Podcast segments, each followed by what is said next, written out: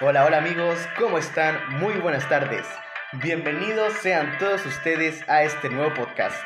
Hoy nos acompaña una mujer hermosa, inteligente, pero por sobre todas las cosas una mujer valiente. Proviene de una familia clase media, pero que eso no les haga perder la curiosidad, ya que ella tiene una historia increíble además de única. Una historia digna de película por el contexto en el que se realiza. Señoras y señores, con ustedes y más preámbulo, una de las protagonistas de un relato crudo pero inspirador, como también interesante. Con nosotros, Laila, protagonista de la novela afgana Mil Soles Espléndidos. Hola Laila, un gusto para nosotros poder tenerte acá. Cuéntanos, ¿qué has estado haciendo en este último tiempo? Hola, buenas tardes. Primero que nada, agradezco la invitación a este programa. Para mí es un gusto estar acá y poder compartir con ustedes mi historia, para dar a conocer así la realidad de muchas mujeres del Medio Oriente que día a día debemos luchar por nuestros sueños en una sociedad que está llena de prejuicios sociales y de falta de derechos y oportunidades hacia nosotras las mujeres. Exacto. Vivir en el Medio Oriente es extremadamente difícil Así que por eso creemos que sin lugar a dudas tu vida no ha sido fácil. Has debido enfrentar diferentes situaciones que sin duda han marcado tu existencia. Pero hubo una sobre todas ellas que direccionó y que cambió tu vida para siempre, el lamentable fallecimiento de, tus dos hermanos. Ahora te pregunto, ¿cómo fue aquel tiempo después de la muerte de tus hermanos Ahmad y Nur durante la guerra contra los soviéticos? Ese fue un momento que, como bien tú dices, marcó mi vida y la de mis padres para siempre. No fueron tiempos fáciles, la verdad. Aparte de la pérdida de ambos de mis queridos hermanos, mi madre la pasó muy mal. Ella estaba totalmente deprimida y desconsolada. No se sentía del todo bien y me daba una pena enorme verla así, sin ánimo, de verdad la pérdida de mis hermanos le afectó mucho en su vida, ya que después de eso no volvió a ser la misma de antes. Pero yo no me daba cuenta ni estaba tan afectada por eso, ya que solo era una niña, además de que la pasaba todo el día jugando con Tarik. Así que mucha importancia no le pude dar en ese momento. Pero después cuando crecí, cuando me convertí en madre, me di cuenta de lo terrible que fue perder a mis dos queridos hermanos. Me imagino, la vida de todo ser humano siempre está marcada por personas que conocemos y algunas que con el paso del tiempo llamamos amigos.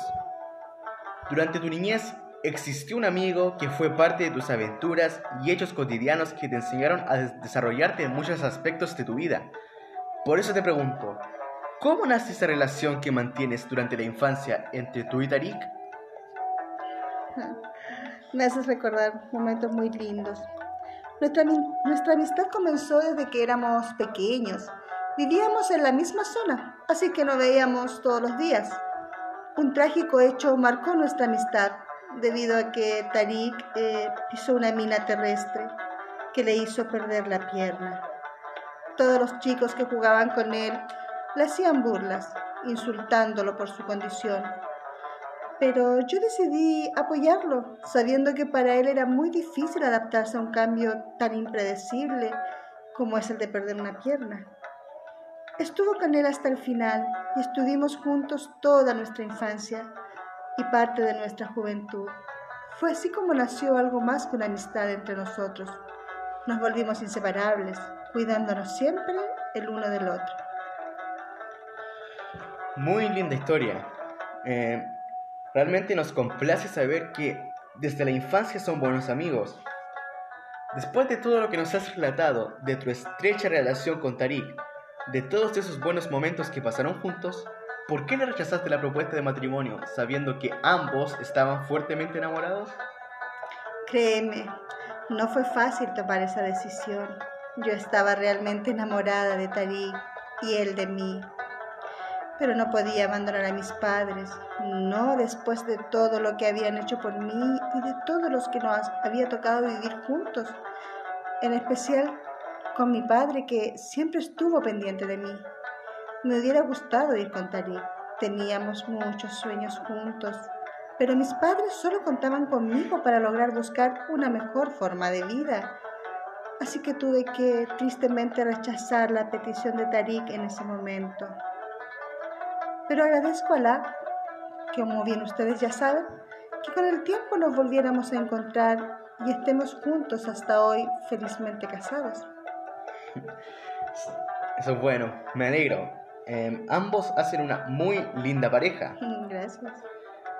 Ahora, después de escapar de Kabul, centro de concentración de la guerra civil afgana, el lugar donde te refugiabas tú y tus padres a las afueras de la ciudad fue bombardeado.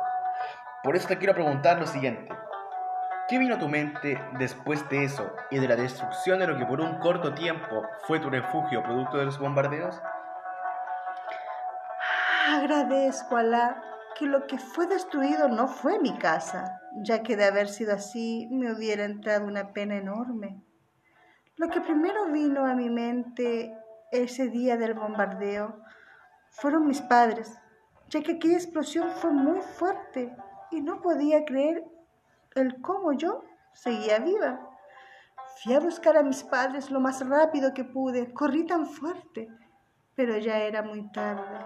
Al llegar al lugar pude darme cuenta que pude darme cuenta que ambos habían muerto en el instante Oh. en el que se produjo el bombardeo, aunque también le agradecí a la por haberme mantenido con vida. Aprendí de la experiencia y me hizo pensar de que si tal vez me hubiese encontrado en otra posición, yo hubiese resultado muerta.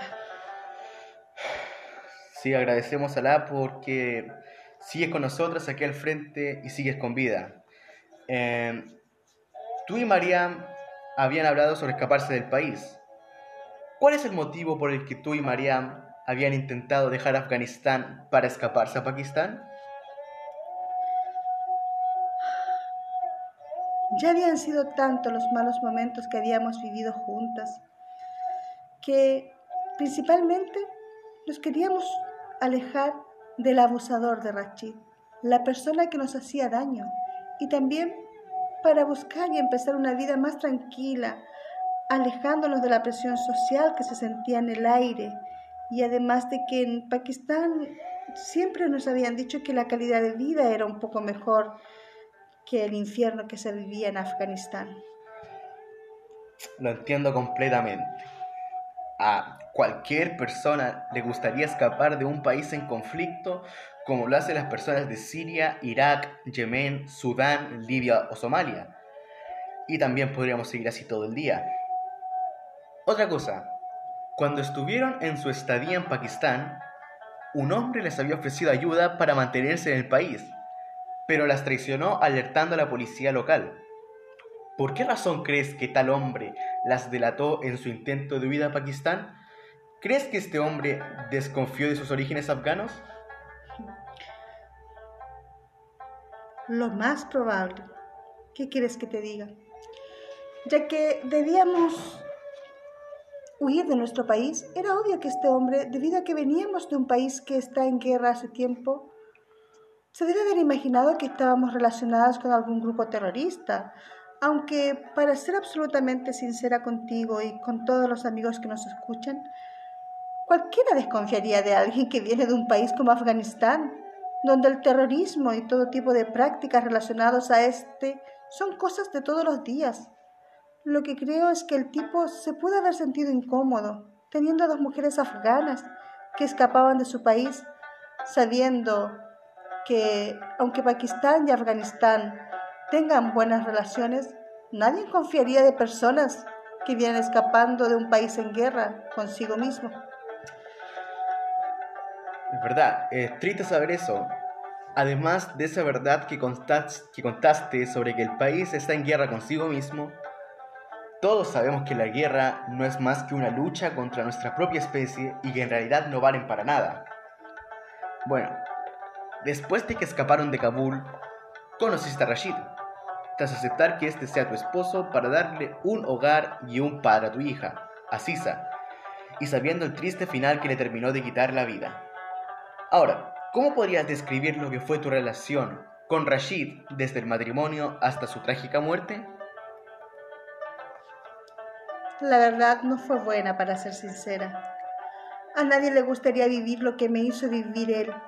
Incluso lo más probable es que miles de mujeres vivan la misma situación que viví yo, ya que salir adelante como mujer en un país donde el patriarcado es extremo y abusivo y muy notorio, además es muy complicado de explicar. Ahora, volviendo al caso, ese hombre me maltrataba tanto físicamente como psicológicamente. Era un desquiciado, un loco, un descarado. Además, Marian me contó las cosas que él le había hecho, cosas horribles que no quisiera comentar en este programa, pero debo hacerlo. A ella la golpeaba hasta obligarla a tragar piedras del río. Él era el diablo en personas, un maltratador, un abusivo con todas las palabras. Espero que Alá lo enviase directo al infierno. Esperemos eso, ya que no me cabe ni la menor duda después de lo que nos acabas de contar. Bueno, sabemos que has vivido momentos horribles. Por eso, nos gustaría saber, después de todo lo que has vivido, después de soportar tantas pesadillas durante la guerra civil y tu estadía con Rashid, ¿cuál es para ti el momento más tenso que viviste durante este periodo? Bueno, les explico. No podría decidir cuál fue el momento más tenso que he vivido, ya que ocurrieron tantas cosas que sería difícil inclinarme solo por una. Podría ser tanto una como otra o como miles. Por ejemplo, aquel día en el que Rachid intentó estrangularme hasta ya casi perder la vida. Gracias a Marianne, que lo dejó inconsciente con un golpe certero con una pala. Cuando el bombardeo destruyó la casa en la que nos alojábamos con mis padres. Cuando Tarik perdió su pierna. En fin, esas pueden ser como las que más marcaron durante este periodo de mi vida, no por lo raro, sino por el impacto que tuvo en mí psicológicamente. También la pérdida de mis hermanos, con el que no pude crecer. Pero gracias a todo esto, pude aprender y descubrir que soy una mujer fuerte, que puedo sobrevivir a cosas que muy pocos humanos sobre esta tierra podrían siquiera imaginarse. Excelente. Tú no nos dejas dudas de que eres un claro ejemplo de superación, sabiendo que todas esas cosas a cualquier persona le serían terribles de imaginar. Ahora, Teniendo en cuenta que tu relación con Mariam fue mejorando con el tiempo hasta tal punto que se volvieron buenas amigas, ¿cómo podrías explicarnos lo que fue tu convivencia con Mariam? Mi gran amiga, mi gran hermana. Yo a Mariam la conocí debido a que ella era la primera esposa de Rachid, además de que vivíamos en el mismo pasaje. Así que, por lo tanto, éramos vecinos. Al principio no nos llevábamos del todo bien por culpa de que Rachid la trataba como una esclava cuando yo estaba embarazada. La obligaba a traerme todo lo que yo quería. No importaba si ella estuviese durmiendo o haciendo la comida. Tiempo después, para el nacimiento de Asisa, ambas descubrimos que Rachid no era un tipo al cual confiar. Así que forjamos un tipo de relación más que cercano. Éramos casi hermanas Incluso nos escapamos a Pakistán juntas con Asisa, con el fin de encontrar una nueva vida. Pero lastimosamente aquel tipo nos delató. Compartíamos mucho tiempo juntas, hasta que llegó aquel día en el que Salmai le dijo a Rachid que Tarik nos había visitado, donde Rachid decidió atacarme, tratando de estrangularme, pero Mariam, Mariam, ella me salvó al golpearlo con una pala nuevamente en la cabeza y matándolo en el acto. Lastimosamente no pudo escapar conmigo y se tuvo que entregar a los talibanes donde ellos la mataron. Para mí fue una gran amiga y una gran consejera. Agradezco el tiempo que Alá nos dejó estar juntas y espero que ella me esté acompañando siempre con su espíritu. Esperemos que así sea. Y se nota que ambas fueron muy buenas amigas. Eh, ahora vamos a lo siguiente. Nos vamos a ir a alejar un poco a la realidad. Desde 1978 que en tu país natal se lleva a cabo una de las guerras más crudas de la actualidad. Diferentes bandos compitiendo con armas por ver quién es mejor. Un país donde el ser hombre te hace superior y donde cientos de personas inocentes mueren día a día a causa de las minas o balas perdidas. Tras esta situación horripilante, queríamos saber tu opinión. ¿Qué opinas tú sobre las consecuencias y el impacto de la guerra civil sobre la población de Afganistán que se vive actualmente? Queridos amigos, espero que mi relato los haga reflexionar. Primero que nada, yo opino que la guerra es algo totalmente innecesario. Solo es sangre, disparos, muertes y ansiedad de poder. La guerra que se vive aquí partió hace varios años ya debido a que esto empezó en 1978, tras la guerra de los bandos de las fuerzas afganas contra la Unión Soviética durante el marco de la Guerra Fría y que terminó en 1989, tiempo donde el cual murieron muchas familias afganas inocentes. Después se formarían otras guerras, poco tiempo después de la caída de las Torres Gemelas, donde estaba involucrada Al Qaeda. En esta guerra murieron muchas más personas que en la anterior, por lo que el impacto y las consecuencias fueron mayores y peores que las del inicio del 79. Esta última concluyó en el año 2014, lo que dio paso a la guerra civil, por las pobres circunstancias a las que se encontraba el país. Una guerra que sigue hasta el día de hoy, matando a tanto inocente, que con el paso del tiempo se ha llevado a miles de vidas cada año. Por eso me gustaría pensar que algún día todo esto se va a calmar, aunque se ve muy lejano. No hay que perder la esperanza, ya que la justicia tarda pero llega y estoy confiada en que Alá nos ayudará. Esperemos que así sea, querida Laila. Bueno, esas fueron unas increíbles palabras que dejarían perplejo a cualquiera. Bueno, sin duda los prejuicios sociales de la sociedad afgana y la guerra marcaron la vida de nuestra invitada, expuesta siempre a estrictos mandados opresivos y dominantes que la mantuvieron sumida en el desprecio. En la huida, encontró la fuerza y el amor para seguir adelante. Hoy vive junto a su hermosa familia en compañía de Tarik, transformando su crudo relato en un ejemplo de amor y templanza. Laila, ¿algunas palabras para la gente que ha seguido este podcast y que ha llegado hasta el final de este capítulo? Se me ha hecho muy corto el tiempo y ha sido un placer para mí. Claro, me gustaría agradecer a todo aquel a quien se tomó el tiempo de escuchar mi historia. Espero que a pesar de la crudeza de mis palabras y del entorno en el que yo he vivido, les haya gustado, como también espero que a nadie le toque vivir tanto horror. Agradezco a ustedes por traerme aquí y dejarme compartir la historia de mi vida, que es también la vida de muchas mujeres que viven en el Medio Oriente. Muchas gracias y que Alá les acompañe. Bueno, en realidad nosotros también queríamos que este podcast durara al menos una hora, pero el tiempo se nos hace corto. Así que, gracias a ti por tus palabras. Esperamos que tengas un buen viaje de regreso a tu casa.